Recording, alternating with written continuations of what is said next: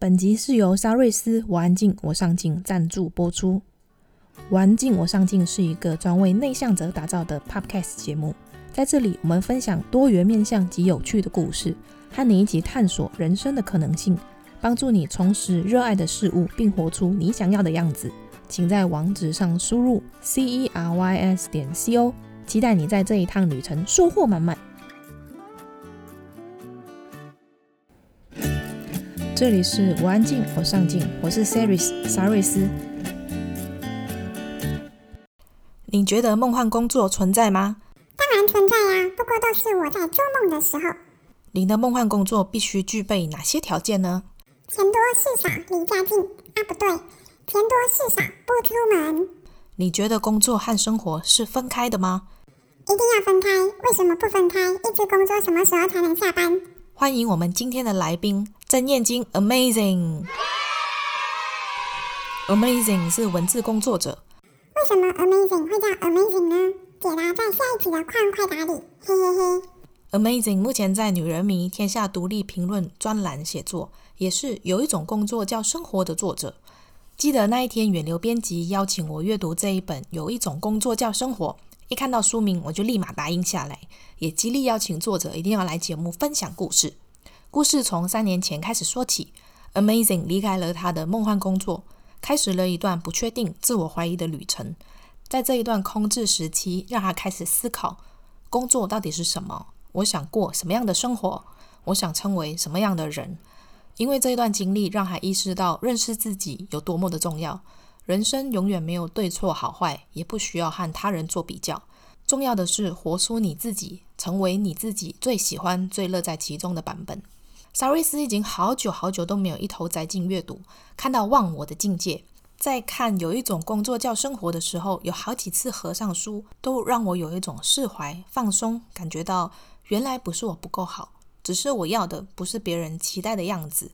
如果你对这一集的内容有兴趣，请在网址上输入 c e r y s 点 c o 斜线，有一种工作叫生活。在文字稿里，我会和你分享如何勇敢做自己想做的事情，五个方法让你安心待业。如果你对这一集的内容有任何想法，也欢迎加入我们的脸书社团。每一集的内容，我们都会在社团里做延伸的讨论和分享。我们的社团很安静，社员也很上进哦。正所谓安安静静又一天，上进上进又一年。没错，请在脸书上搜寻“我安静我上进”，就可以找到我们喽。你准备好了吗？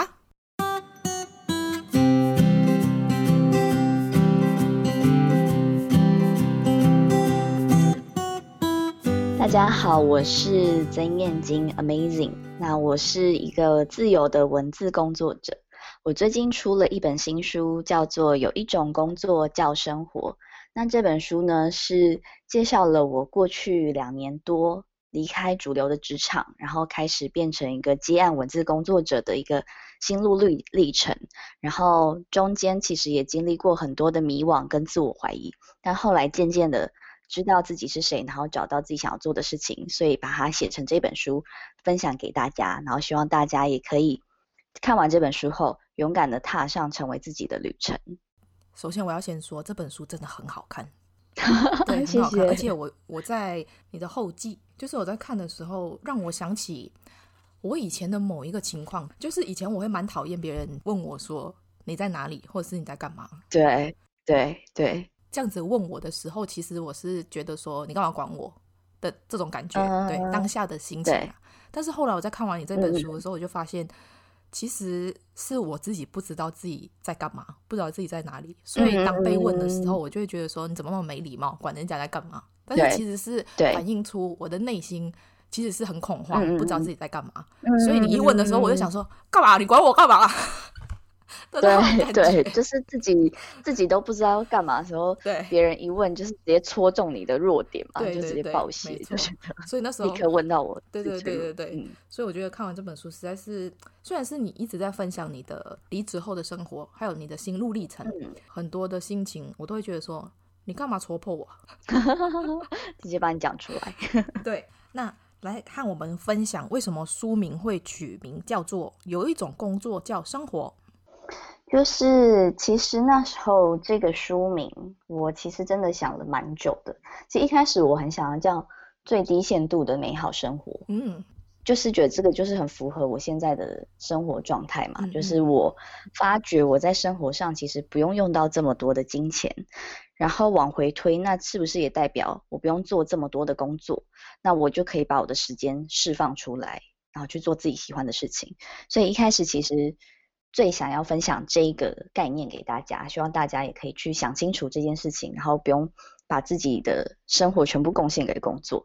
但后来就是有发现说，这个概念可能大家可能第一次听到都会比较难理解，所以后来是一次跟我一个朋友在聊天的时候，他就突然说：“哎，那我想到一句话，就是有一种工作叫生活。”我就觉得哦，太棒了，完完全就是这样子，因为我现在。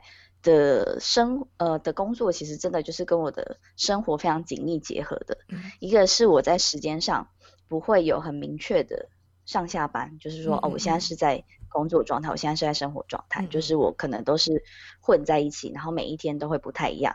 比如说那一天可能是去看电影、去试片。所以那可能对我来说就是像工作又像是生活，因为我本来就喜欢看电影，可是我也可以把这个看完的东西写成一个文章，那又变成了我的工作。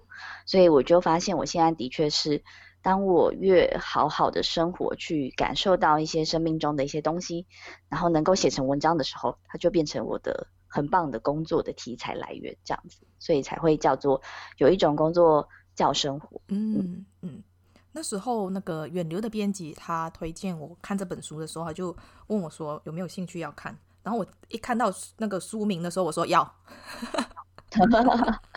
对，大家看到这个书名，因为我觉得大家我们太容易现在都是工作跟生活不平衡嘛，就是工作太多，然后几乎没有什么时间来生活。对对，所以我相信这个书名，嗯，就是打中很多人。嗯、对啊。嗯因为书名就叫做有一种工作叫生活，对你来说，工作和生活是共同体吗？我觉得是，嗯，生活应该才是最主要的。嗯，我们工作其实是为了去支撑你想要的生活是什么？嗯，对，对，所以应该是回到主体是，我去思考我想过一个什么样的生活。所以对我来说，我觉得好的生活就是我可以掌握我自己的时间，然后我可以做我自己喜欢的事情。这样子，所以我在这两个比较大的前提之下，再回过头去看，那我自己适合什么样的工作？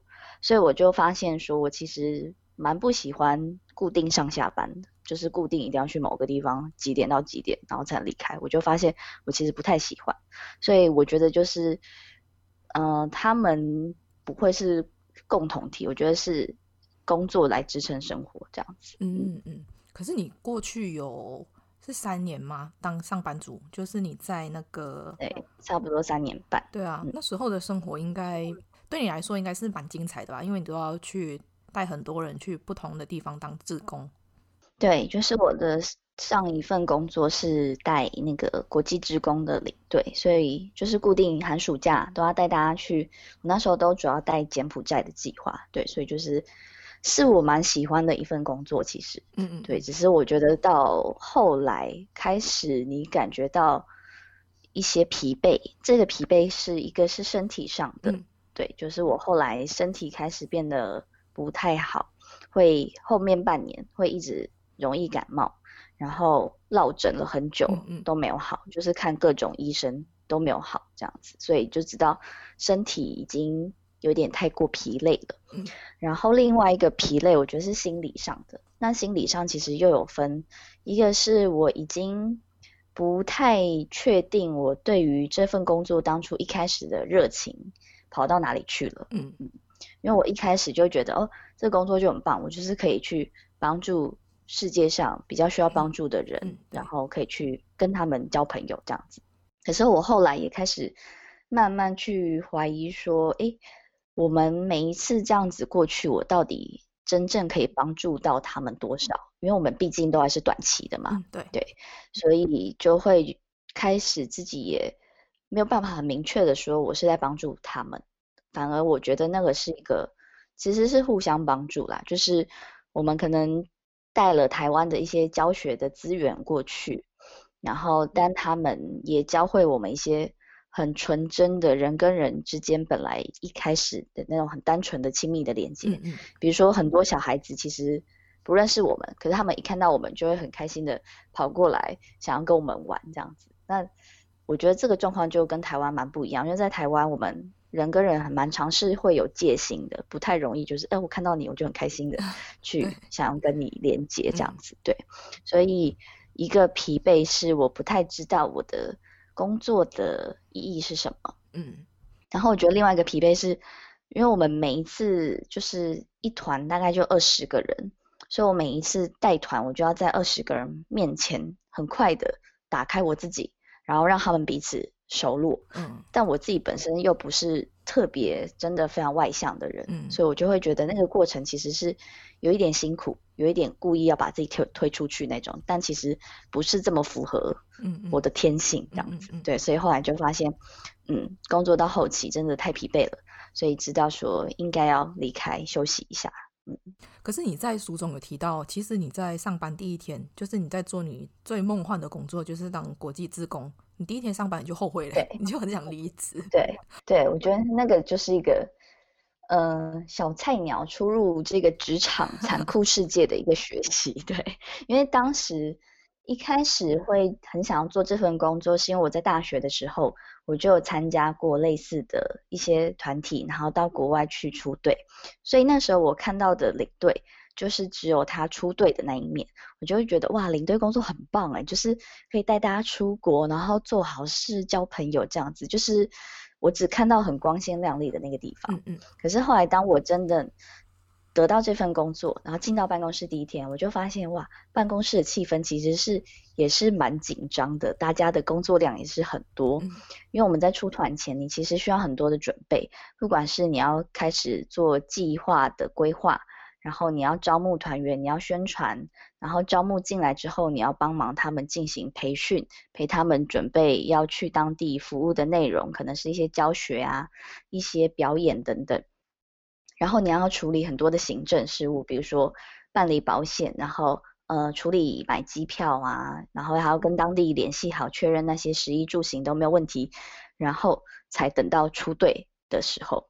然后出队的时候，我后来发现，其实领队的压力是很大的，因为他要负责所有人的命这个团，对每个人的安全健康这样子。所以那个时候，只要有任何人，比如说他生病，那我们就要赶快去处理。然后甚至有一些呃学生，他可能不听话，他就自己偷跑出去，然后你就很紧张，对，就要赶快把他找回来这样子。所以是他有很多各种不同的人的状。状况是你要去处理的，所以我就认识到了这个工作的真实面，然后才发现哦，以前真的是带着一个幻想的粉红泡泡在想象世界上的每一件事。对，所以后来我就可以理解说，其实世界上真的没有什么梦幻的工作，就只有你比较心甘情愿进去付出的那一个这样子。嗯嗯嗯。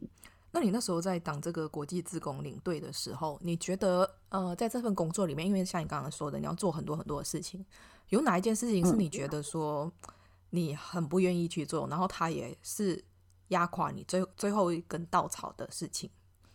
嗯，可能我觉得它应该是没有一个压垮最后一根稻草，我觉得它是就是累积的。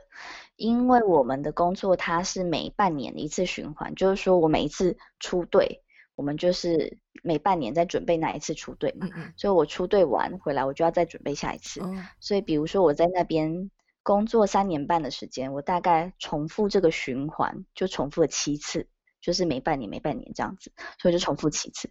所以我觉得后来是因为你做的事情已经一直在重复了，嗯嗯，所以后来就会变得不会像。以前，比如说我第一次做的时候，我可能会觉得，诶，是新鲜的，你会想要把每个过程都了解一次。嗯。然后可能到第二、第三次，对你来说就是一个，你可以去有了自己的想法跟经验后，你可以去把它变成做一些优化。嗯嗯。这个过程，你可以怎么样加入自己的点子，让你的带团可以更顺利，然后让这个行政流程可以更快。所以第二三次都是一个。呃，你可以加入一些自己的想法去改进的过程，然后第四五次可能就是你已经驾轻就熟，嗯，所以对你来说就是一个累积成就感，就是诶，我这件事情我发现我比第一次做更好了那种成就感。可是第六七次的时候，就是真的很累，有点无聊吗？就是发现，嗯，对对对，就是哎，我怎么又在重复做一样的事情？然后我发现我自己也没有那个热情再去把它玩出更多的变化来。嗯，对。但是其实同时，我们那时候工作组织大概有三位的主管，他们都是在那边工作十年以上。然后我就观察到他们能够继续做的其中一个原因，其实是。他们会一直持续的去变化自己可以在这件事情上面去贡献的角色，或者是他可以去学新的东西。比如说，他们会自己去外面上课，去学一些带团的一些团康活动啊，或是如何带大家进行一些反思的有趣的引导方式等等。所以他就可以一直把新的东西加进去。嗯嗯。但我就发现我对这件事情的热情没有大到说我可以一直。对，主动的去学习这样子，嗯、所以我就知道说，嗯，那可能时间到了这样子。嗯，其实反过来看，也是因为你对这份工作当初是很有热情，没有错。可是现实面有点把你就是拉回来，你会变得比较不愿意再为这件事情做任何的改变，所以就会变成也相对的热情就会慢慢的减少。对对对，没错。嗯嗯。那后来你离职之后，就开始在《女人迷》的专栏写作。就是我呃那个专栏其实是在上一份工作的时候就已经有开始陆续在写了这样子，嗯，然后是离职后，其实我也不知道我要干嘛，然后我又只有一个专栏，那我就想说，好，那就先把它写好吧，就是你只有一件事情可以做。嗯、哦，那你跟我们聊聊，呃，出这一本书的契机吗？为什么突然会想说要来出书了？就是我在去年，就是每年五月都要报税嘛。所以我在去年就去国税局报税，然后报税就是看了前一年，前一年就是二零，我是二零一七年离职的，年底离职的，所以等于二零一八年是我完全没有没有上班的一年，嗯，对，所以那一年呢，我就是陆陆续续接了一些文字工作的案子跟一些专栏，但是都很少量，所以二零一九年报税的时候，我就看到哦，其实我前一年的年收入只有十一万多，嗯，对。就是等于一个月其实还不到一万块，嗯、然后我就吓到想说哇，我真的用这么低的收入竟然还是可以活下来了。然后我就在我的自己个人的脸书上跟大家分享这件事情。嗯、然后那一篇文章就蛮多人按赞，应该有四五百个按赞，就是我的朋友。嗯、然后他们就是很热烈的回应说。哦，我觉得你很勇敢，就是你在还没有下一个工作准备下面就直接离职，嗯、然后去尝试做自己喜欢的事情，嗯、然后就是在这么低的薪水还活下来了这样子，所以我就发现大家对于这样的生活其实是呃不会排斥说直接骂我说你这个废物，你这米虫，你都没有怎么赚钱的，有啦，对，反而大家是。对，就就大家还是保持着一个蛮肯定，而且会觉得哦，你很勇敢的一个态度在看这件事情，所以我后来就觉得好像可以把这个历程写下来。一个是我怎么跟嗯、呃、很不知道该做什么的自己相处，然后慢慢找到自己喜欢的一条路。然后另外一个是去反思说，我们真的需要这么多钱吗？嗯，就是大家其实有没有去想过，你工作到底？那个主要的为什么？你有没有想过，你到底为什么要工作？对，我发现大大部分人是真的没有想过这件事情，就只是社会的呃价值观叫我们要找一份工作，所以我们做了。可是，那你到底前面那个原因动机到底是什么？其实大部分人是没有去思考过的，所以我就觉得很想要把这一个东西把它写出来，这样子，所以后来就很快的在。这个念头冒出来的两三天内，就有找到出版社愿意出，所以就是就是生出来这个孩子这样子。嗯、哦，哎，所以是出版社跟你接洽的？对对对对对，就是我在我后来又在脸书上主动说，哎，我想要写这样的一本书，看有没有人就是可以帮我介绍。哦、然后后来就是那个柚子田，对，就是。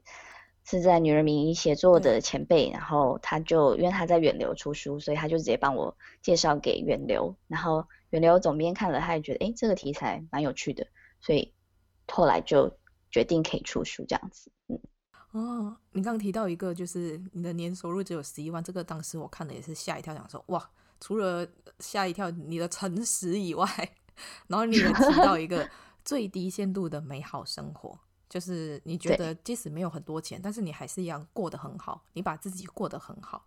可以跟我们分享你是怎么在这个我们看似觉得很少的收入底下，你也可以去创造满满的幸福吗？一开始是我发现说，我过去在全职工作的时候，一个月的薪水大概三万多，嗯，可是到我离职的时候，我发现我其实没有什么存款，就是不到十万块，就等于说我几乎其实是每个月把钱花光的。可是我的状况是，我都是住在家里，嗯，就是我不是自己出去，我需要付房租那种，所以等于说。我以前那个每个月薪水，我真的回过头想，我就会想说，我真的不知道我到底都花去哪里，你到底买了什么？就是 对我到底买什么？然后后来我就开始整理我的衣柜，嗯，我就发现我们真的买了很多很多我完全不会穿的衣服。但我回想我当时买它的心情，其实是因为我想要让自己看起来很光鲜亮丽，嗯嗯，很帅气，很专业，所以我就买了这些衣服。可是我其实不喜欢穿这些衣服的样子，或是我觉得它其实穿起来不是这么的舒服，嗯，所以我就后来都没有穿。所以我就发现，我其实以前很多的消费其实是想要营造一个自己的外在的形象出来，让别人觉得我很我很好，嗯，我很厉害这样子。所以这个是其中一个发现。然后另外一个发现是我，嗯，呃，看到以前自己的其实很多花费是因为我那一天过得不太快乐。所以，比如说下班之后会觉得心情有点闷，就买个东西平衡一下。对对，我就会想要去买东西，或者是我想要去吃一个四五百块大餐，嗯，或者是我想要直接叫计程车回家，就是搭了七八百块的计程车，哦，我都觉得没关系，反正对我就是当下心情不好。可是后来回过头看，你就发现，光是叫一个计程车，你其实差不多你那天的薪水就没了。对对，所以你那天在到底在赚什么？到底在为什么而活？对，所以有另外一种那时候的消费的心情，其实是要弥补你自己的内心的空洞跟破洞。嗯，嗯，所以就花了很多钱出去。所以当我看清这一点之后，我就发现，那如果我能够每一天都把自己的生活就已经过得很好，嗯，都是做自己喜欢的事情，那我是不是就不需要再透过花钱挥霍去让自己的心情变好？嗯。对，所以后来就发现这一点之后，我事实上我日常生活的花费就变很少，所以我在那一年其实完全没有买衣服，因为我都在家里嘛，就已经不太需要出去给别人看什么任何的形象之类的，所以一个是省下了衣服的花费，就发现自己不太需要什么钱，然后也不太需要出去，省下了交通费，就不会像以前一样就是。莫名其妙就搭了计程车这样子，嗯，对，所以这些生活的花费都降低，嗯，然后我也发现自己其实可以让我很快乐的事情，就是我写文章我会很快乐，我在家看一本书我会很快乐，然后我看个电影我也会很快乐，嗯，那这些事情其实都不太需要花钱嘛，嗯，对，你一本书顶多两百嘛，然后。看电影也是两百多嘛，嗯，对吧？所以就是其实是很少很少花费，就可以让我做我最喜欢的事情，然后过很快乐生活。所以后来我就觉得，嗯，这就是我正在过的最低限度的美好生活。虽然钱很少，但我觉得我所过的生活品质跟心情的愉悦，其实是比以前上班的时候都高出很多很多的。嗯嗯。你刚刚有提到一个，我觉得很认同的，就是你知道你自己要什么。可是，呃，很多人会在这个过程当中不知道自己为了什么工作，因为大家都工作嘛，难道我还在家里当米虫吗？但是就会变成说，你是怎么去挖掘自己为了什么而工作？我觉得一个很重要的是，大家都太没有跟自己的感受同在，就是说，我们现代人其实很容易压抑自己的感觉。比如说，我其实不喜欢这个工作，但我们很容易用头脑的理智去说服自己说，你再撑下去，你再撑一年，你就可以升管理职，你就可以加薪 之类的。对，那或者是其实你的身体已经很疲惫了，但我们都会，比如说啊，反正我去看个医生就好，我去吃个药把它压下来就好。但其实根本的原因是你的生活压力太大，或是你的心情很不好，所以才会让你的身体就是出现了这些状况这样子。所以我觉得那时候我能够找到自己要什么，我觉得一第一个重点真的就是你要去重新打开自己的感受，不要去压抑它。所以就是你不快乐，你就要真的去面对，对，承认说，对，我现在真的很不快乐，我非常不喜欢我现在的生活这样子。嗯，然后身体的状况，你也要去承认说，对，我平常根本就没有在关心我的身体，我只想让我的身体去支撑我，但我没有回过头去支撑我的身体这样子。所以重点是你重新打开了你内心的感受，知道你的快乐跟不快乐这样子。然后我觉得第二个是去面对你自己。现在的恐惧，对，就比如说那个时候，我一开始我也很怕大家觉得我不知道在干嘛，嗯，但我重新去想了一下，就是我如果因为别人的看法，然后就随便去找一个工作做，那那个痛苦还是只有我一个人能够感受到，就是外界人根本就不知道我现在的心情跟我现在的感受到底是什么，所以那个痛苦。只有我会感受得到的时候，就没有人可以为我负责啊！所以这一切都是我自己要真的是很珍惜这个感受，很勇敢的去选择你自己真正会很快乐的生活形态这样子。所以后来一开始初期就是有一点点像是关上门，就是不要让别人知道我到底在干嘛。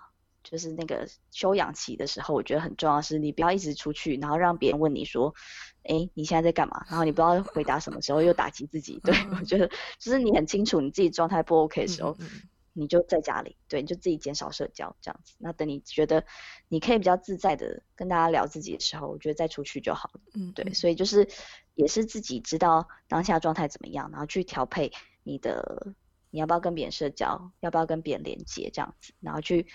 把自己的信心去建立好之后，再跨出出去连接那一步，我觉得会是比较健康、比较适合的。嗯嗯，像你在书中，我就一直感觉到你一直提到一个观念，就是不要跟着别人的价值走，要清楚自己的想法，才会有更多的力量和选择。嗯、那我也相信，在这个过程当中，你会有很多很多的挣扎。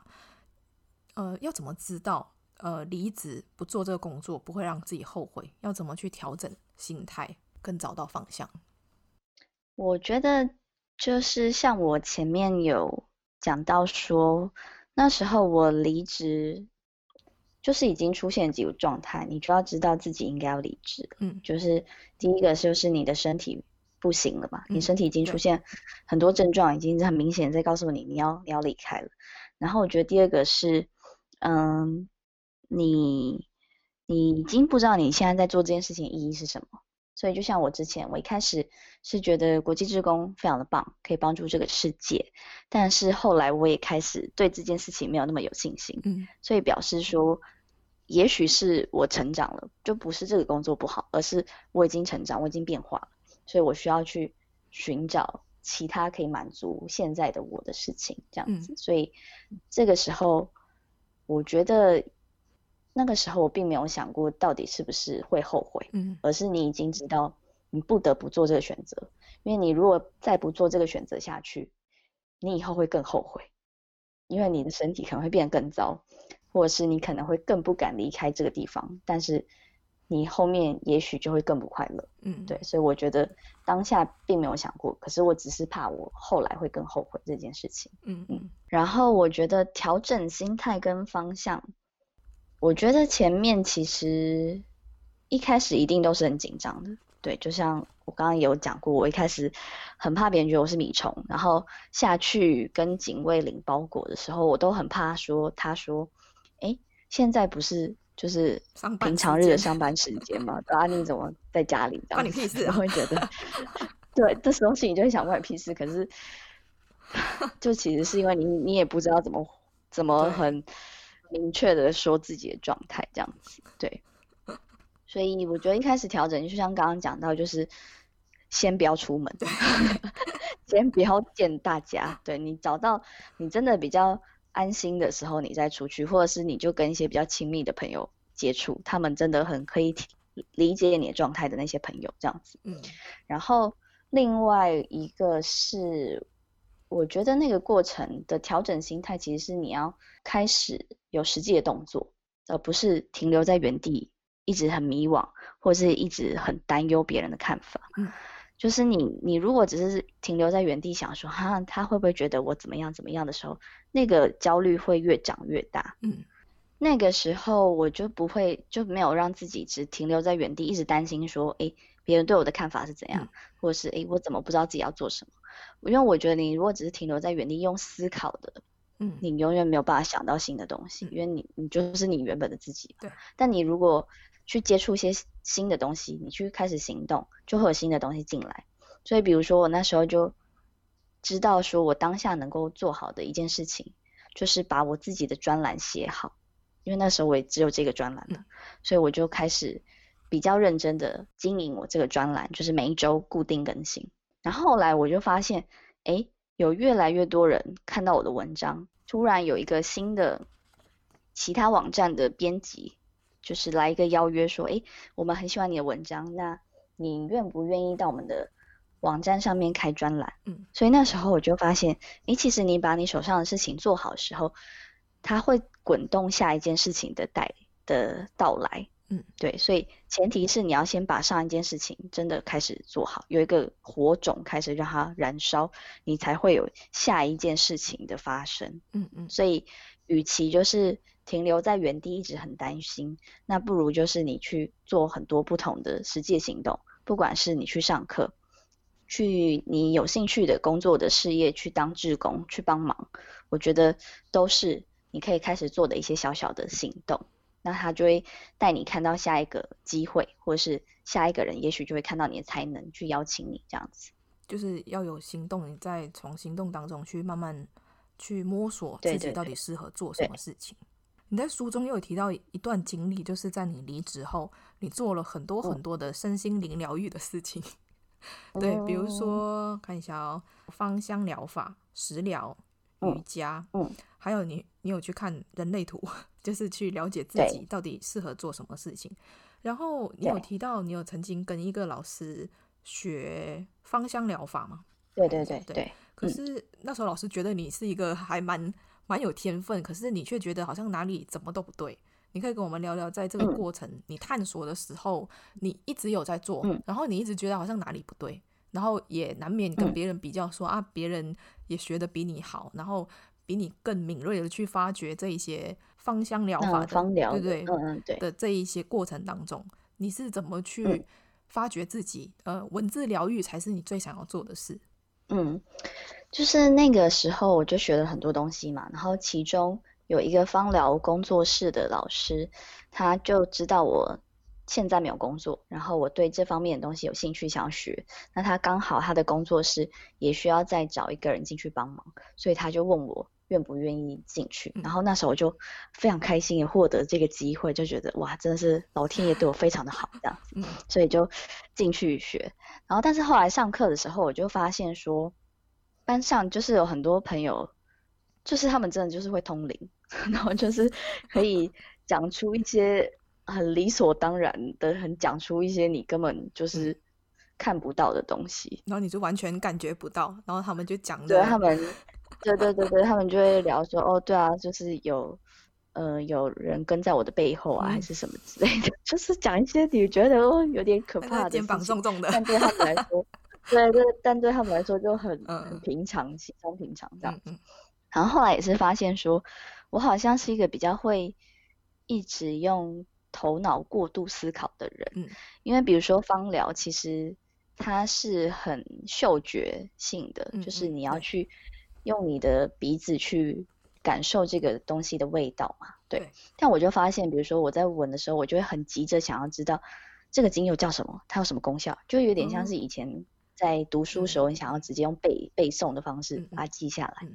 但我就知道说，其实这样子并不是。很好的一个学习芳疗的方式，因为你等于只是用知识性在了解，但你身体上面的感受，其实才是芳疗可以给你的更大的一个功效嘛。对，嗯、所以我就发现说，我自己的敏锐度，身体的敏锐度其实没有这么的高，所以在学习的时候就变得比较比较挫折，就是跟其他的同学比起来，就会发现，哎、嗯，我变成一个很。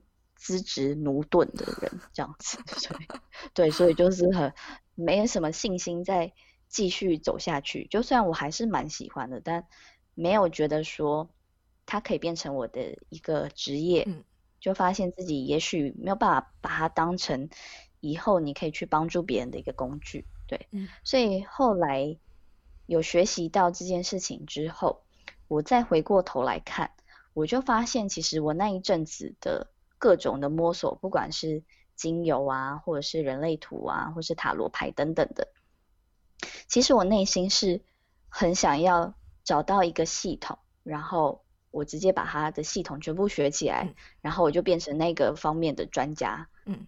然后就可以拥有一份自己的专业，可以有工作这样子。嗯嗯。所以我就发现我的心态原来是这样子，就是我对于自己没有什么专业，没有就是很没有信心，所以我想要直接就是哦，把你这个领域全部学好，我就成师这样子就好了。嗯嗯嗯。可是其实这件事情一开始的出发点其实就是不切实际的，因为其实没有哪个领域是你学起来你就会自动变大师嘛。就是你一定还是要有你自己的其他的一些想法，或是你的生命经验加进来，让你去有了一些更独到的想法，所以你才可以把这个系统变成你自己的一个很棒的一个工具，这样子。嗯，对。所以后来理解这件事情之后，我就去思考说，其实，嗯、呃，我真的比较擅长的，就是不需要任何人教我就比较会的东西，真的就还是我的文字。嗯，而且我自己写起来会觉得，嗯、呃，很爽，就是觉得，对我写的时候，就是在一个无人之境，然后只有我我自己跟我自己的文字，然后时间好像都停止，那种很忘我的那种感觉，就只有在我写文章的时候会有这种事情发生。嗯，所以我就理解说，嗯，那可能文字就是我可以做的工作。嗯，然后其实。要疗愈人心，也并不一定一定要你会任何一个身心灵的疗法。其实文字本身，它就也可以是一种疗法。嗯，对，嗯，所以我就后来就发现说，对，那我就是要当身心灵的文字工作者，这样子。嗯，对，我有被你疗愈到。那有些时候文字创作都会难免遇到两难的情况，嗯，像你在书里面你就有讲到说，你为了要去讨好厂商，电影厂商。跟读者而创作，嗯，可以跟我们分享当时你是怎么从这两难当中成长，嗯，最后你是怎么厘清你写作到底是为了什么而写，是为了谁而写？我开始在我自己的专栏上面写一些我喜欢的电影的观后的感觉的一些心得，这样子。然后有一次，我就主动把这篇文章贴给那个发行电影的那个厂商，然后厂商就主动的跟我说：“哎，你写的不错，哎，那你可以留下你的联络资讯，然后让我们之后可以就是邀请你来试片嘛。”所以，我就是哇，发现了一个新的世界这样子，我就开始把很多我以前的影评的文章贴给各大厂商，然后开始就变成一个可以去试片的一个作者。对，那其实基本上一般试片，就它就是一种交换。就是电影公司免费请你来看电影，嗯，但是你并不一定要写稿，你喜欢的话你再写就可以。嗯。可是我觉得当时的我其实是有一点点，也是比较没有自信，就是刚进入这个产业会很怕说，会不会如果我都没有写的话，嗯，对方就会觉得哦，你都来白看电影，但是都没有回馈我们。对啊，所以我们以后就不要找你，嗯，这样子。所以就是你自己会有很多小剧场，但其实。电影公司人根本就没有这样子要求，就是都是我自己一个人在幻想，嗯、然后自己给自己压力。嗯，所以那时候就开始每看一部电影，我就强迫自己要写东西，就即使我可能没有那么多想法，但是我还是会硬要去写，挤出一些什么东西这样子。然后后来是呃女人迷的主编 Audrey，他就发现了这个状况，然后但她也不太好意思直接戳破我，她就很委婉的跟我说，诶。你最近的这个题材也有比较多，但我觉得可能我们之后你要写的时候，你可以先提早跟我说你想要写什么，我们来讨论看看什么样的切点会比较好。这样，就算他讲的很委婉，但我就嗯也很明确知道他是在提醒我，就是最近有点爆冲，不知道在写什么。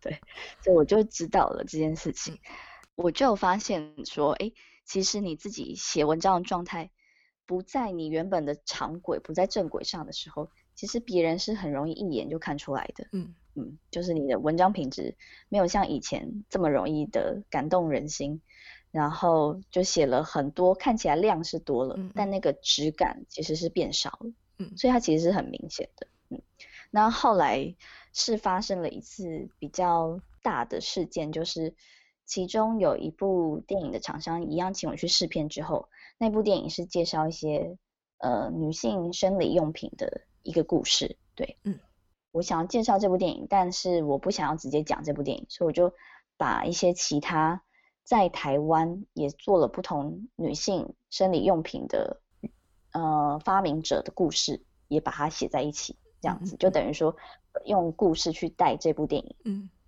然后我原本觉得自己这个想法很聪明，可是后来那篇文章一上线的时候，那个电影公司就立刻跟我说：“诶，你可以先下架这篇文章吗？”我就想说：“发生什么？发生什么事？”对，他就说：“哦，因为我们这部电影有请另外一个就是生理用品的厂商来当独家赞助，但厂商觉得你现在反而是用这部电影在宣传他们的其他竞争对手的产品，嗯、就算我觉得他们其实是。”不太一样的产品，嗯，但他但厂商的眼里看起来就会觉得，呃，你们就是在利用我的电影啊，这样子，嗯，所以后来就觉得，哎，怎么一件你原本自己出发点是好的，是想帮他们宣传电影，嗯嗯嗯，然后也觉得自己用了一个很聪明的方式包装，但却引来了这种不太好的结果，所以我那时候当下心情是非常的差，所以就要立刻联络，就是女人迷那边帮我下架文章，嗯。然后一方面又觉得对他们很很不好意思，就是诶，他们都已经这么忙了，嗯，然后还要帮我处理这个下架文章的事情，对。但是后来主编他就立刻也打电话过来，他就说他知道我心情一定很紧张，因为他跟我也蛮好的，所以他应该可以想象我的心情一定是很不好的，嗯。但他就跟我说，他可以理解我现在紧张，那他觉得就是没有关系，我们现在就是一起在摸索我到底可以写一些什么东西的过程嘛。对，所以当下我就很直接的跟他说，其实我很，我自己也知道，我现在是在讨好电影公司，我现在是很害怕我失去这个机会，但我没有办法停止我这个很自卑的心理，这样。但后来我就印象很深刻，主编就跟我说，如果说我们的文章是要为谁而写的话。我希望我们永远只是为了我们的读者而写，而不是任何的其他人。嗯，所以如果今天你觉得这个东西是很适合给读者看的话，那你就写。那即使它是跟电影公司是有有冲突，或者是怎么样的其他状况的话，我觉得都没有关系。你觉得只要是给读者好的东西，你就写。所以我们是为了读者而写，为了读者而存在的。很大的一个学习，真的是重新去提醒我说，我的文章。到底要为谁而服务？嗯，那我到底为什么要写？对，我觉得那一次是一个很大的学习，就让我知道说，其实还是要以我的读者为主。我想跟他们说什么样的事情，想为他们带来什么样新的想法。我觉得那个都是我到现在在写的时候，我都会很放在心里的一件事情。嗯，我觉得在你的书里面让我看到一点就是。呃，你在摸索的过程当中，虽然都是跌跌撞撞的，然后有好事发生，然后也有不好的事情发生，嗯，但是你都很能把这一些看起来比较不好的事情，比如说这一次电影的这一个，呃，你写到别家厂商的产品东西进去，嗯，就是让电影公司就是脸歪掉这样子，但是你都还是很能把你在这件事情当中你学到什么而成长，而不是因为发生了不好的事情，然后。就击败了自己，让自己变得很没有自信。我觉得你很能在不好的情况下，在逆境当中，就你很能让自己变得更强。哎，嗯，我觉得一个是因为我觉得我很，我真的还是很诚实面对我自己的感受了，就是我不会去去隐藏说，其实我背后我对于电影公司，其实我是自卑的心理。嗯。就是我不会把它隐藏起来，所以我会我会我自己会看到这件事情，嗯，所以我就会知道说，哦，好，原来这件事情盲点出在这里，就是我身上有这个弱点，嗯，嗯，所以我必须要去转变，我以后才不会又遇到这件事情。然后我觉得另外一个是身边其实真的也是蛮多人在帮忙的，就像比如说呃主编他就会知道我的状况，然后跟我讨论，对，但我觉得前提也是我很知道自己的状态，然后我也很愿意很诚实的跟他说。我现在处于一个什么样的状态，所以他就可以提供我最适切的帮忙跟引导，告诉我那针对你这个情况，我们可以去怎么思考。嗯，所以我觉得是因为这样子，所以我才可以每一次遇到事情的时候，先反过来想一下，是不是我自己心里有什么样的状况需要去调整的，嗯，这样子。嗯，你是知道自己有什么状况，你也很很能去跟别人坦白你的状况是什么，这是我觉得很难得的事情。因为很多人会觉得说，知道自己不足，但是他不会承认。对，但我就因为我以前也是这样子的人啊，就是我并不是一开始生下来就是呃很坦然，我也是很隐藏一些事情很久了。比如说我在书里有聊到，我一开始会去女人迷写作，嗯嗯，其实是因为我在二十五岁那一年失恋了。哦，对。那那时候对我失恋，我其实就是被甩，就是被前男友甩开这样。嗯、然后我那一次就非常的，是一个非常受伤的、非常伤害自信心的一个经验。嗯。可是我后来是回过头去看，其实我在感情中会一直跌跌撞撞。我后来发现，其实是因为我的原生家庭的关系，就是因为我的父母小时候感情其实就不太好，嗯、所以我们是分居的。嗯嗯。那我小时候并没有。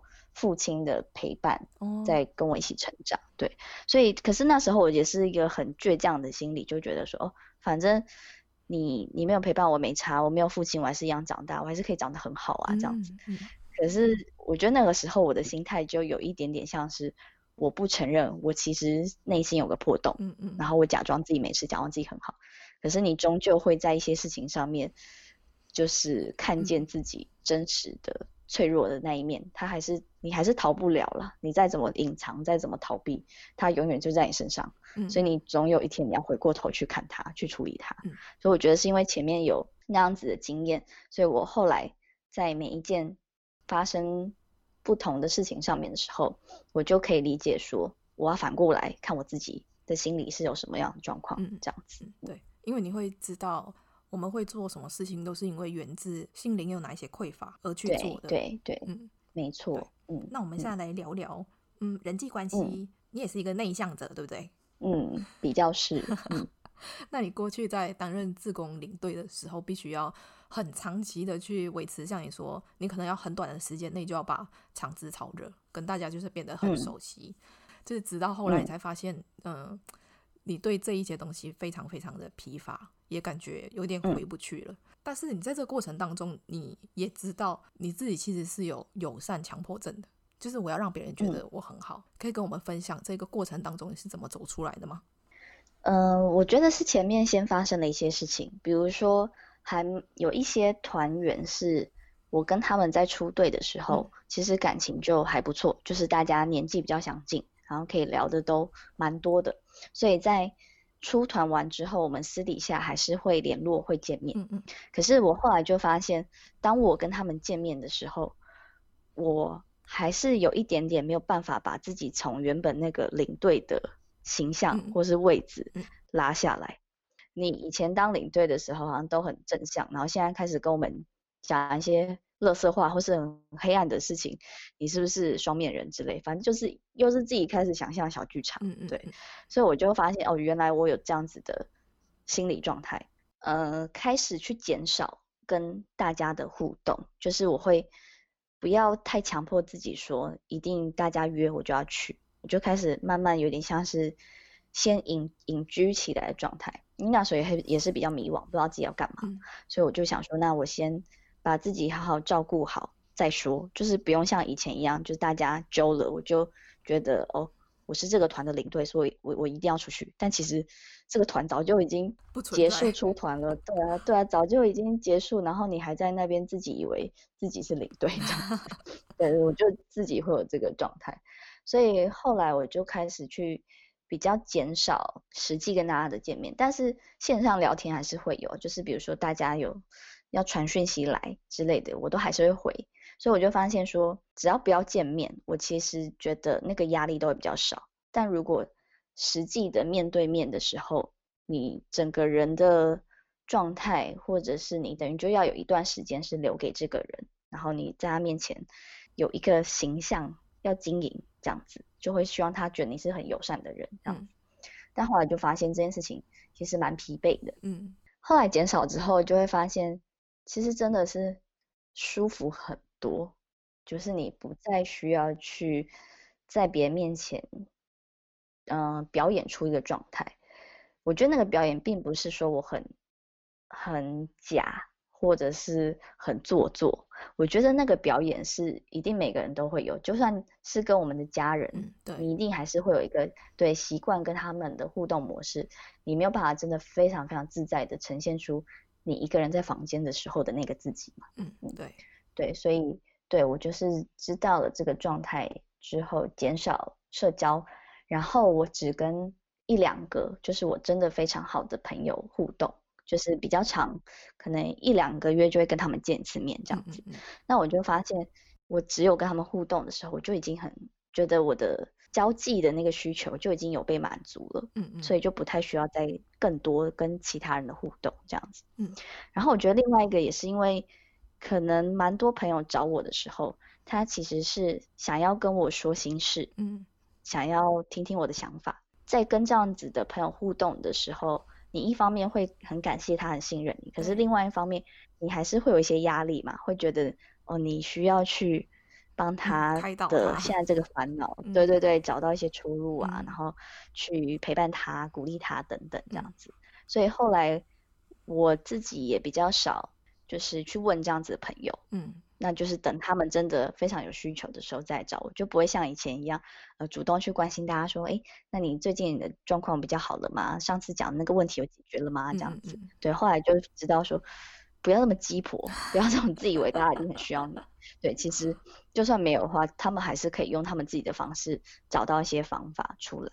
嗯，对。然后后来我也发现，就是当我自己把我的生活过好的时候。嗯在我在脸书上分享一些我怎么把自己生活过好的一些想法，那一些朋友其实他看到的时候，他自己就会一些灵感进去，然后也知道自己哎原来可以怎么做的更好，所以我并不需要真的是直接我当面一对一的针对你的问题，告诉你一些什么想法，我觉得不是，就是我把我自己的生活过好，他们看到了这个希望之光之后，他们自己就知道会朝这个地方走去，对。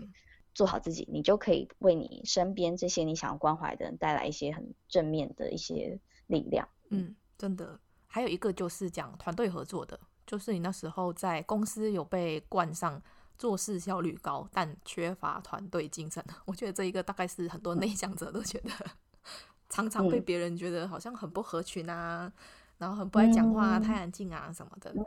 那直到后来。你开始在家工作，专注在写作这件事情，你才发现原来你更擅长一个人工作。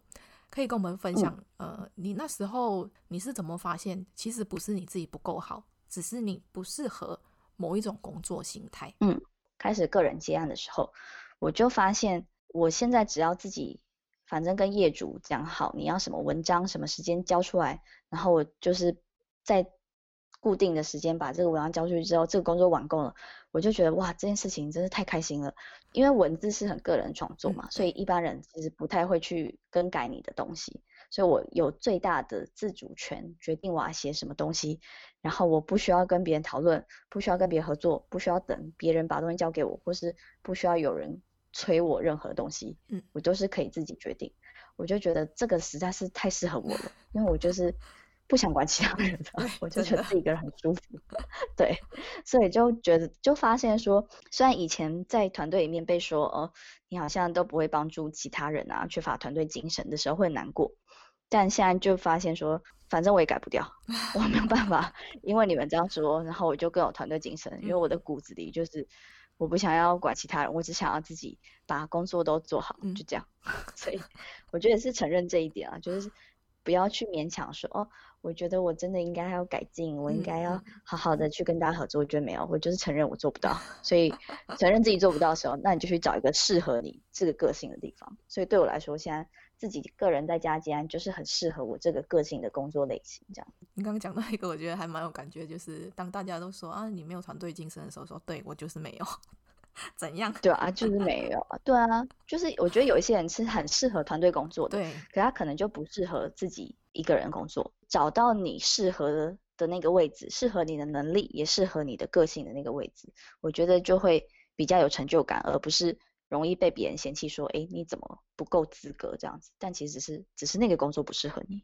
那你那时候没有去参加他们的聚会，有因此去影响到你们那个工作的氛围吗？还还好，就是他们上班的时候，他们还是会聊说，哎，他昨天晚上很好笑啊，他喝了酒，然后吐在我的床上，还是什么之类的。就是他们会聊这些，可是我觉得对我来说就没有说，哎啊，我不能参与这个话题的感觉。我就觉得，哦，好啊，那就那就是你们的生活啊。然后我也是有自己的生活，可是只是没有办法跟这群同事分享这样子。所以我们的工作的气氛其实都还是不错，没有说到互相讨厌，没有像是朋友这样子。对对，没有私交，说我真的可以什么都聊，但也没有特别的不好这样子。嗯，因为我我现在在公司就是一个 还蛮做自己的状态，就是大家感情蛮好的，然后他们都会呃，比如说有年假的时候，大家都会约出去，就是烤肉啊、吃饭啊，或者是去哪里玩、采草莓干嘛的。呃，一开始的时候我也会去一两次，后来就渐渐的，就是 我想要在家，就是我真真的不是很想出去。对，后来就是渐渐的也变成一个。情况就是大家就知道不要问我，就不会 对对对，然后我就觉得好开心啊！就大家其实还是会有个默契在，就不会逼迫你这样子。对，因为不然你问了，我又要拒绝你，我想这样怎么好意思？对啊，然后我就觉得我们不能理解他们感情怎么可以这么好的状态，可能就很像他们不能理解我们。对，你为什么不来？对，他们想说你为什么要在家？一个人在家有什么好玩？他说我一个人就是很好玩呐、啊。一个人这样很舒服。对啊，我就在家看书，嗯、我在这爽的嘞，我。对啊，对啊，真的，真的就是不一样的。对啊，嗯、来聊聊你在书的封面那边有一一个小的副标题是写说哦，离职后我学到的二十三件事，跟我们分享其中一个让你最印象深刻的事情跟为什么好了。我觉得这过程中印象最深刻的事情就是我渐渐的。不再去依附他人的想法，然后觉得自己应该要成为其他人想象的那个样子。比如说，就是我在前面我开始学身心灵的疗愈的东西的时候，其实很多人他是抱持着一种很不可呃很无法相信的眼神，会觉得你怎么在接触这些怪力乱神的东西啊？什么花精啊、精油啊、塔罗牌啊？你怎么变成一个女巫的感觉？周围的人不理解，然后其实让我。也觉得蛮痛苦的，嗯，你变成一个他人眼中的怪咖，然后他们没有办法理解你内心很喜欢、很喜悦的这件事情，嗯，你就会更觉得很孤单，这样子。有一天，我就跟我男朋友哭诉这样子，然后因为我男朋友他是很早他就自己出来创业，然后我那一次跟他哭诉说，我觉得这样子好孤单，嗯，就是我很喜欢的事情，为什么都没有人理解？可是我也没办法停下来，因为我就是真的好喜欢这件事情。我男朋友就跟我说：“哎、欸，你知道吗？这个就是我在创业的感觉啊，就是你很喜欢一件事情，没有办法让别人理解，但你就是停不下来，你就是很喜欢。”嗯，然后那个当下我就会想说：“哦，原来这就是开创一条路的感觉，就是不管你是创业还是你在做跟别人不一样的事情的时候，它其实都是本质是一样的，就是内心的感受一样，只有你懂。嗯，所以。”你很喜欢喜欢，别人也没办法感受到。可是你做的时候，那个喜欢就是在你的生命里面，别人抢都抢不走的。所以你也没没办法说，哦，那我就不要做这件事情，因为那会太可惜。对，对，所以我就更理解说，原来我就只是因为我在开创，而不是因为我是一个很奇怪的人，或是我真的变成了一个女巫或是仙姑，而是我真的就是。很喜欢这件事情，对，所以后来我觉得这个道理也是用到其他不同的事情上面，嗯、就是，呃，我不想回去上班，我就是很开心，我在开创我自己自己的一条路，那别人没有办法理解，那也没关系，因为你就算你今天理解了，我的快乐虽然会增加多一点，但你今天不能理解，我的快乐还是在我自己身上，嗯，对，所以我不能为了别人的眼光或是看法而去改变自己，嗯、然后把自己变成一个不快乐的人。你的生命竟然用在别人身上，太浪费了。而且我觉得在这个过程当中，有一个蛮重要的重点，就是你是把决定权放在自己的身上。就是今天你做你一件你喜欢的事情，不管别人喜不喜欢、赞不赞同，你因为喜欢，所以你持续去做，并不是因为别人跟你说，啊，你做这个干嘛？我也不知道你在干嘛。然后你就想，啊，那我放弃好了。对啊。因为你的决定权是在自己的身上，你觉得说我喜欢，所以我继续做，而不是因为今天你不喜欢，我就觉得。很不开心，为什么我喜欢的东西你没有认同我？对，而且我觉得后来就是你越做你越喜欢的事情，你整个人状态其实都会变得很好。嗯，大家其实就会有目共睹，就会看得到说，哎，你真的越变越好，那他就不会再怀疑说你做的这件事情是不是很奇怪？嗯，他反而会开始去相信，或者是哎觉得哦，那你到底是做了什么让你变成那么好的状态？这样子，那我觉得就其其实也没有什么，就是做你喜欢的事情。嗯嗯，对，这一路走来，你是怎么去顺从内心的声音，然后做自己，持续做自己喜欢的事情，然后不要太在意别人的看法。我觉得其实第一个是你要先回到自己身上，把你的一些比较大的恐惧解开。我的原生家庭对我的影响很大，就是我父亲没有跟我一起成长这件事情，其实让我对于亲密关系或是信任他们有蛮大的障碍。嗯，我其实是回过头去处理这一件让我非常恐惧，然后非常捆绑我已经很久的这个这个东西。有经历过一段时间，是我一开始先读一些跟原生家庭有关的书嘛，然后去知道说哦。原来我现在没有安全感，或是很容易愤怒，或是没有自信，可能是因为来自小时候的什么样的一些事件，这样子，嗯、去慢慢去拆解你原本内心的一些脆弱的点到底在哪里。嗯，然后后来我也是，就是直接跟我妈坦诚说，其实你们的婚姻状态其实有影响到我人生蛮多的。嗯，然后我现在看到这件事情，可是我不是希望你们可以去改善，或者是我要责怪你们，我现在会告诉你，只是因为。我现在开始要改变我自己，我不想要再是那个呃战战兢兢、很怕父母觉得我不够好，所以不爱我，或者是要拥有他们认可，我才会拥有那个勇气往前一步的小女孩。嗯、我不想要再再当那样子的孩子，嗯，所以我就是去突破了我这一方面的恐惧。然后我觉得，其实你只要突破你内心最大的恐惧，你慢慢开始，你对于外在的东西，你就会没有像以前这么害怕，嗯。其实很，我觉得大部分人真的都是还是跟原生家庭有很大的关系啦。就是你小时候觉得没有得到父母足够的爱，或是没有得到足够的认可，你长大后你就会在很多不同的地方去索取这件事情，包含在你的工作跟你的职业的选择上，你可能会觉得哦，我选主流社会的东西，我才不会被这个社会抛弃，才会有人要爱我。因为你内心你害怕不被爱，所以这个才是你最大的恐惧。嗯嗯，所以你没有去处理的话，你就会一直不断的被这个恐惧所驱使去做一些你不喜欢的事情，嗯、但是你又没有办法挣开这一个束缚，这样子。嗯，对，所以我觉得第一个是你真的要回过头去看你内心，不管是你之前在感情上、你在职场上、你在家庭，你有的那个恐惧是什么，去面对它，去处理它。第二个是。你要从很小的事情开始去呃练习，以自己的想法为主。比如说你在选择你要买衣服的时候，你是不是选择你真正喜欢而且穿起来觉得舒服的？还是你买这件衣服的时候是想象说其他人看到我会觉得我很漂亮？那就表示你还是用其他人的眼光在选择事情嘛？嗯嗯，对不对？那或者是你出去吃饭的时候。可能今天朋友大家都有在上班，然后大家都点了一个蛮贵的餐，可是因为你最近没有收入，或是你想要省钱，那你敢不敢你就去点一个很便宜的东西，或者是一开始在选择餐厅的时候，你敢不敢直接跟大家说哦，因为我最近这个收入比较少，所以我们可能要挑那个比较平价的餐厅。你没有说我喝水就好。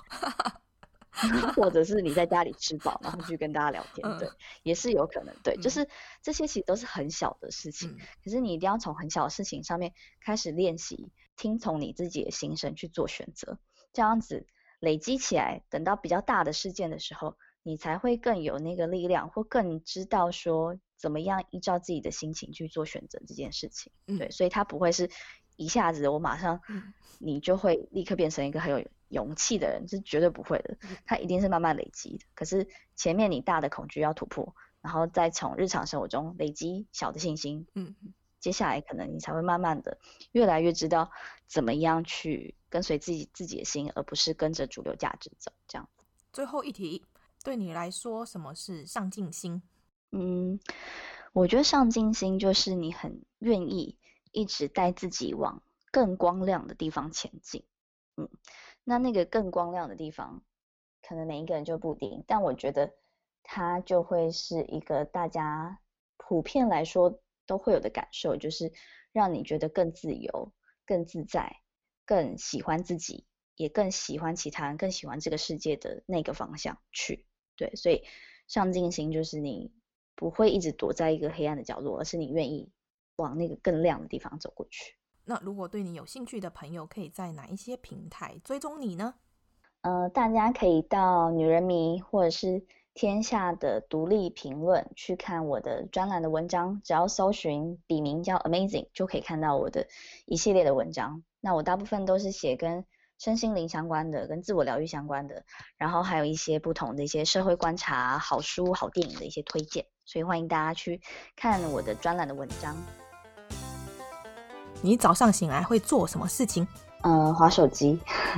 嗯，不行哦，这样不行哦。划手机才醒得来。那你做过最尴尬的一件事情是什么？嗯，就是我高中的时候，我朋友请我去眼镜店帮他买隐形眼镜的药水，然后我一进去就很大声说我要买爱尔兰，但其实那个牌子叫爱尔康，就是我讲错。爱尔兰，对，讲的爱尔兰。哎，小姐来错了，这里没有卖机票。对，超尴尬了。那有什么事情是你无法忍受的？自以为是，然后还要去欺负别人的人。嗯，好，那跟我们分享三个阅读有一种工作叫生活的收获，就是可以知道你的步调慢一点没关系，你的生活态度可以颓废一点没关系，然后你拥有的东西可以少一点，但足够就好。如果妻儿在海里面游泳的时候，在海底的螃蟹看到企鹅，会以为它在飞吗？其实我看到这一题，我第一个想法是，嗯，螃蟹会在海底吗？会啊，有那个南极蟹。哦，真的哦，很专业。他对，那他就有可能觉得企鹅在飞。有有有，我觉得会，那个画面很可爱。没有，那秀过去了，他说：“哎，刚刚是有飞机吗？” 很可爱。好，这个是填充题，也是为了你而设的。有一天走在路上，然后你要填充，笑死我了。我想到是看到一只红贵宾边走路边大便，是什么东西啊？因为我们家我们家就是有一只红贵宾，然后我每次看到它就是放在外面，然后它要大便的时候，它就会一边前进，然后很怕自己沾到大便一样。哦，就是一一边走，然后就是一路这样一个一，对对对对对对，在路上画出一个一，对对对对对，我就觉得很好笑，很可爱。从今以后只能吃一种食物，你会选择吃什么？嗯，海鲜粥，因为我昨天晚上就吃海鲜粥，就觉得哎、欸，好像这个食物呃可以吃蛮久，还不错。那漂流到一个无人岛上，只能带一只动物、一个人跟一个物品，你会带什么？呃，那个红贵宾，人家的狗哎、欸，但是人家的狗。然后一个厨师，呃，然后纸跟笔。你觉得生活里最重要的事情是什么？我觉得是可以自由的分配自己的时间，想要做什么事情。那分享一件最近开心的事情。最近跟家里的狗狗做了一次动物沟通，然后听到了它一些很可爱的心声，这样子。哎，你是不是不喜欢我们摸你的脚掌？因为它躺在床上，然后它脚掌露出来很可爱，我们想摸它的时候，它都会咬我们。然后他就说：“对啊，为什么要摸我的脚？”我说：“可是因为你的脚很可爱啊，那轻轻摸可以吗？”然后他就反问说：“多轻？” 但是很欠扁。二零一九年让你最难忘的事情是什么？就是我等到了我可以出书的机会了。就是这本书是去年六月的时候写的，所以就是那个时候我终于可以达到我想要做的一件事情。请用一个形容词描述自己。呃，想很多。就是一个想很多的人，觉得什么动物最可爱？红贵宾，而且就就是他，不然我是他，他是我的最爱。对，嗯，那如果你很想发脾气却不能生气的时候，你会怎么做？就是摆臭脸，还是要表达，但是不能太直接，不能伤人。对对对，所以就是一个臭脸。那你宁可长得很好看，但是很蠢，还是很丑却很聪明？我想要好看而且聪明。没有这种东西哦，真的要选一个。我就是要这个好看而且聪明。你的座右铭是什么？其实没有什么座右铭哎，对，就这一句吗？嗯、对，就是没有。那你最喜欢别人称赞你的一句话？很喜欢别人说我很有想法。那如果某天在路上遇到好朋友的另一半在外面偷吃，你会选择告诉好朋友吗？嗯，会告诉他。你就直接告诉他说，你那另一半然后怎样怎样。对，我不能独自承担这个秘密，不能只有我知道的概念 吗？一定对啊，一定要跟他讲啊，不然自己太憋了。那目前为止，你做过最疯狂的事情是什么？大学的时候参加了热舞社。嗯，我觉得那是蛮疯狂的，因为我觉得我的个性其实并不是很喜欢在台上表现的，但是我也蛮喜欢跳舞的，所以那时候就加入热舞社。这样，那二选一，呃，其中一个人困在电梯里，你会选有狐臭的，还是很爱讲话的？我会选爱讲话的，就是因为狐臭你不能叫他不要再臭嘛，但是如果爱讲话的人，你还是可以叫他闭嘴。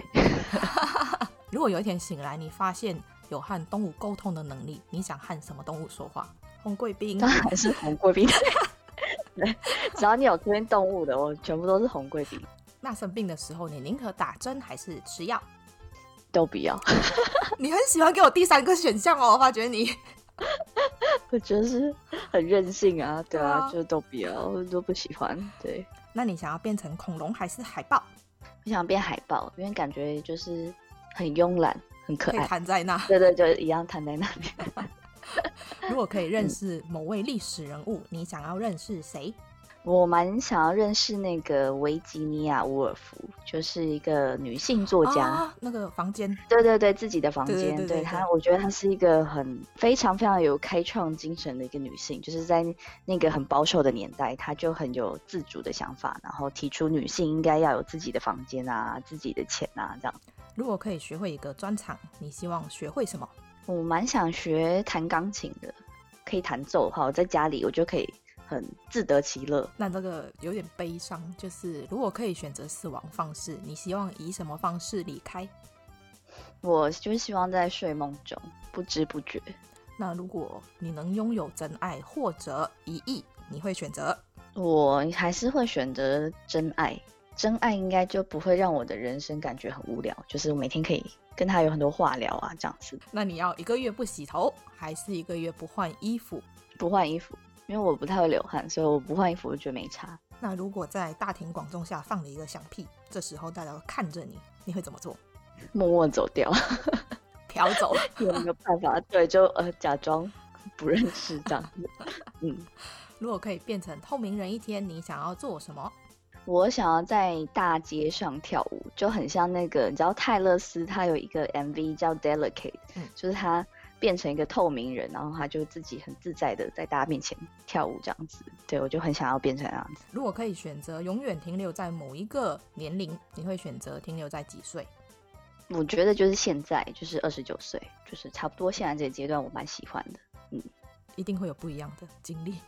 对，给我感觉到身体已经在衰老当中。哦，不是啊，我是说人生的经历啦。对啦，一定是。如果可以瞬间到达世界上任何一个地方，你最想要去什么地方？我蛮想去冰岛的，因为觉得这个地方很远。嗯，但是如果可以瞬间到达，那我就会想去。如果你捡到一个神灯，可以许三个愿望，你会许哪三个愿望？嗯，第一个是希望新书可以很畅销，卖到一百刷。哇哦，一定会的。对，然后新冠肺炎的疫情消失。嗯，嗯，然后。我们家的红贵宾可以开口说话，太想跟他聊天。对啊，你这一集快问快答下来，我觉得你还可以再跟他再一次沟通说，说你知道那一次访谈我聊了你几次吗？哦，对对对，我一直讲你，对对对，他就说对啊，这样更多人认识我了，开心。